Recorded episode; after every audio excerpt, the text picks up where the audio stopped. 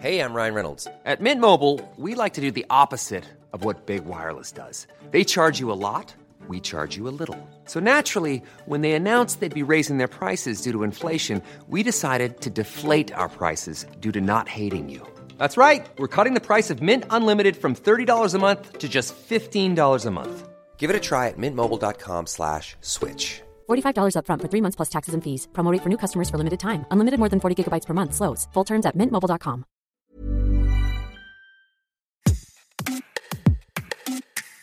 Le 22 février 2022, au cœur de la nuit, la rédaction de 20 minutes ouvrait un article en direct sur la situation en Ukraine. Elle faisait une promesse. Nos journalistes resteront mobilisés 24 heures sur 24 pour vous retransmettre la situation à l'est de l'Europe. Deux jours plus tard, l'invasion russe, la guerre. Un an plus tard, le 24 février 2023, la rédaction lançait une semaine spéciale consacrée au conflit. Elle décidait d'envoyer un reporter en Ukraine pendant une semaine. La journaliste Diane Reni a été envoyée spéciale à Kiev, la capitale, Boutcha, ville martyrisée par les Russes, et Kharkiv, deuxième ville d'Ukraine proche de la frontière russe et assiégée pendant des mois. Trois étapes, des dizaines de personnes rencontrées pour constater la reconstruction de Boutcha, visiter un laboratoire qui identifie des victimes de guerre, parler avec des hommes détenus par les Russes ou encore des soldats en première ligne, des familles séparées de leurs enfants retenus en Crimée ou encore des Ukrainiens qui ont vécu cachés pendant des mois dans des sous-sols. Vous écoutez Minute Papillon, le podcast d'actu de 20 minutes. Je suis Anne-Laetitia Béraud et aujourd'hui, on se glisse dans les coulisses de notre média et on parle avec la journaliste Diane Reni de Retour d'Ukraine. Diane, bonjour. Comment t'es-tu préparée pour ce reportage? Je me suis notamment adressée à des euh, consoeurs et des confrères qui sont euh, de véritables mines d'informations puisque sont déjà allés, eux, sur des terrains de guerre. J'ai bien sûr bénéficié de l'aide de mes chefs, euh, Marion Pignot et Guillaume Novello. Reporters sans frontières a aussi été d'une grande aide. C'est eux qui nous ont prêté le matériel, donc le gilet pare-balles, le casque. C'est aussi eux qui publient un guide pratique de sécurité avec tous les conseils nécessaires pour réduire les risques au minimum. En amont, on essaye de cadrer au maximum ce qu'on va faire sur place. On prend aussi des mesures pour la sécurité, comme euh, se fournir en pastilles d'iode euh, en cas d'accident nucléaire ou euh, acheter une lampe frontale en cas de coupure d'électricité. Et sur place, alors, qu'est-ce que ça a été ton travail? Mon travail, c'était vraiment du reportage sur le terrain, interviewer des témoins, prendre des notes, faire des photographies et puis écrire l'article. L'organisation dépendait beaucoup des rendez-vous que on avait avec mon fixeur euh, Anton euh, Bondarenko, qui a d'ailleurs fait un travail formidable pour nous mettre en relation avec un maximum de personnes euh, qui nous ont permis de mieux comprendre la situation en Ukraine. Ton fixeur, tu l'as rencontré comment? C'est grâce à, une consoeur qui nous a conseillé Anton, avec qui elle avait déjà travaillé en Ukraine. Combien d'articles tu as fait et combien d'articles tu vas faire après ce séjour en Ukraine? Sur place, j'ai passé sept jours. J'ai écrit six articles et là, à mon retour, j'avais de quoi écrire sept articles. On a aussi euh, fait un Insta Live en collaboration avec le service Infodif et puis on a fait des vidéos euh, qui permettaient de montrer un peu le travail de terrain et qui ont été euh, montées ici à Paris grâce au service vidéo. Partir en reportage en Ukraine, qui est un pays en guerre, est-ce qu'il y a eu des difficultés, des contraintes particulières pour réaliser réaliser ces reportages pour euh, transmettre l'info Il y a évidemment des contraintes de sécurité. Euh, il faut beaucoup surveiller les alertes. On est parfois réveillé en pleine nuit et on doit vérifier s'il est nécessaire ou non de se rendre dans un abri anti-bombardement.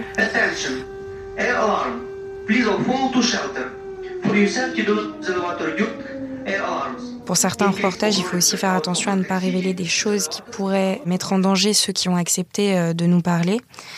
Anton a une voiture, donc euh, on a pu se déplacer assez facilement, mais il y a beaucoup de checkpoints avec des militaires et il y a aussi beaucoup de structures en fait en béton qui permettent euh, d'arrêter l'avancée des chars.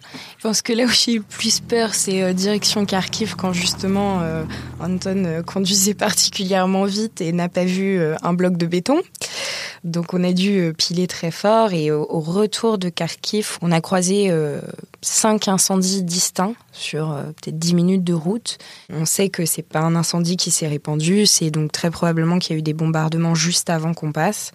Et on a croisé les pompiers en sens inverse. Et évidemment, à ce moment-là, on se pose des questions parce qu'on sait que les Russes, quand ils bombardent, ils bombardent, on appelle ça bombarder en carré.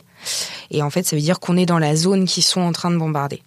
Donc à ce moment-là, moi, euh, je, préviens la rédaction, je préviens ma chef Marion Pignot qui demande euh, ma localisation GPS exacte et, et on espère que ça tombera pas sur nous, quoi. C'est des irruptions de guerre dans euh, cette vie ordinaire de se déplacer, d'avoir euh, des hôtels ou des restaurants qui sont ouverts, des gens qui sont dans la rue, des gens qui vont travailler. Oui, c'est ça, c'est des irruptions parce qu'on pourrait oublier, surtout euh, en tant que personne extérieure à cette guerre et à ce pays qui vit tout ça, on peut l'oublier un peu. Alors après, au-delà de ces irruptions, il y a quand même les gens, les témoignages qui sont très touchants parfois bouleversants. je pense à, cette dame qui s'est mise à pleurer euh, à la fin de l'entretien parce qu'elle était euh, terrifiée pour l'avenir de son petit-fils. Un homme aussi qui m'a raconté euh, comment il avait été torturé par les Russes. Donc c'est évidemment difficile à entendre et là on se rend compte aussi de la, violence d'une guerre. Et puis les interviews sont parfois perturbantes parce que la distance vis à -vis de la mort n'est pas la même pour eux que pour nous qui vivons en paix les personnes que tu as interviewées, comment tu les as rencontrées euh, Est-ce que tu avais déjà prévu ces interviews Est-ce que tu les as rencontrées en gros un peu par hasard? Il y a des sujets qui ont été très cadrés à l'avance parce qu'on avait besoin par exemple d'une accréditation. Je pense à un laboratoire euh, du ministère de la Défense qui s'occupe de l'identification des corps. Bon là évidemment les interlocuteurs sont très cadrés, on sait qui on va rencontrer, euh, comment Pareil pour le ministre de la Culture, euh, voilà. Après, il y a des sujets qui sont plus des sujets de reportage sur le vif. Euh, on a fait notamment un sujet sur euh, la jeunesse et les bars, en fait, la vie nocturne de Kiev.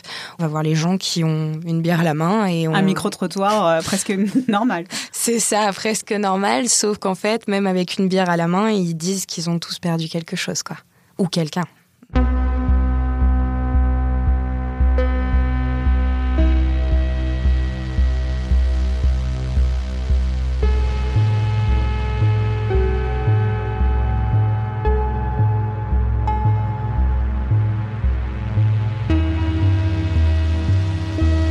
Quel est le moment, si tu peux sélectionner le moment, qui t'a peut-être le plus marqué euh, dans ces sept jours en Ukraine? Je pense que le moment qui m'a le plus marqué, c'est euh, cette rencontre avec euh, Oleksiy. Alors c'est un homme qu'on a rencontré à Boucha dans les préfabriqués prêtés par la Pologne. Il a été vraiment témoin de guerre, quoi. Il a noté absolument tout. Au milieu de cet entretien, il m'a tendu un morceau fondu d'aluminium et il m'a dit c'est pour toi, c'est un morceau de char russe fondu que j'ai récupéré sur une colonne détruite. Et donc il m'a offert ça qui est maintenant dans, dans, mon salon euh, sur une étagère à côté de mes livres quoi. Tu l'avais rencontré comment? Simplement en allant euh, dans ces préfabriqués pour voir ces réfugiés et essayer de glaner un peu leurs histoires.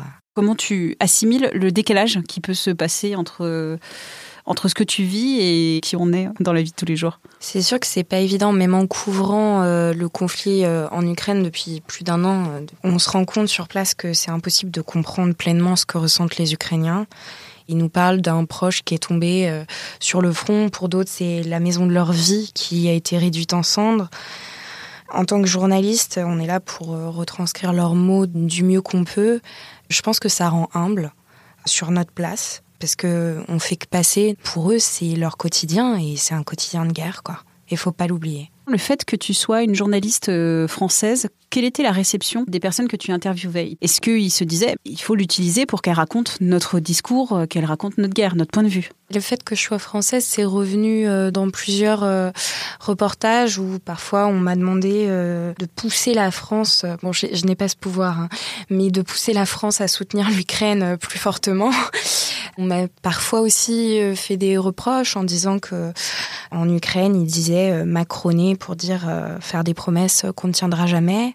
Mais généralement, les réactions sont plutôt positives vis-à-vis de la France. Et c'est vrai qu'on est un peu, euh, de fait, ambassadrice de notre pays, ouais. Le fait aussi que tu sois une journaliste qui est une jeune femme, est-ce que ça changé quelque chose ou pas du tout? Dans l'ensemble, je dirais que non. J'avais été un peu inquiète de ça, parce que c'est vrai qu'on voit un véritable euh, contraste. J'en suis consciente quand on voit les photos de moi euh, dans la brigade de chars. Euh, j'ai parce que tu as été voir accompagner une brigade de chars. En gilet pare-balles, voilà, ça fait euh, effectivement la, petite blonde au milieu des, des, mecs qui font la guerre, c'est assez surprenant.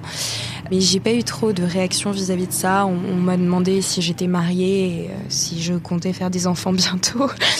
Mais c'était pas non plus tous les jours. Et puis mon, mon fixeur a fait aussi un, un travail remarquable pour voilà mettre aussi à distance quand ça devenait un peu personnel ou voilà. Revenu en France, euh, tu sens le décalage? Ça va à peu près. Comme j'ai pas fini tous les papiers, je pense que je suis pas encore sortie de cette séquence euh, entièrement. J'ai toujours euh, les conversations, télégrammes qui m'informent de ce qui se passe sur les alertes, les bombardements. Il va falloir que, que je décroche, ouais.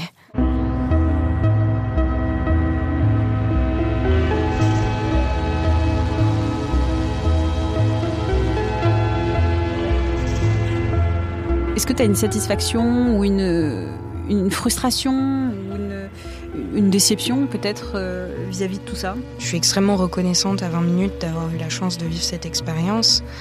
C'est une expérience qui a été aussi vécue en collaboration avec toute la rédaction. je vais en profiter pour remercier euh, tous les membres du pôle show qui ont fait l'édition et la publicité de mes articles dans le live Ukraine, les membres du pôle euh, Infodif, euh, qui ont euh, travaillé sur les titres, mis en avant les contenus sur les réseaux sociaux et sur la home, et les membres de l'édition qui ont retravaillé pour faire des papiers plus courts dans le journal.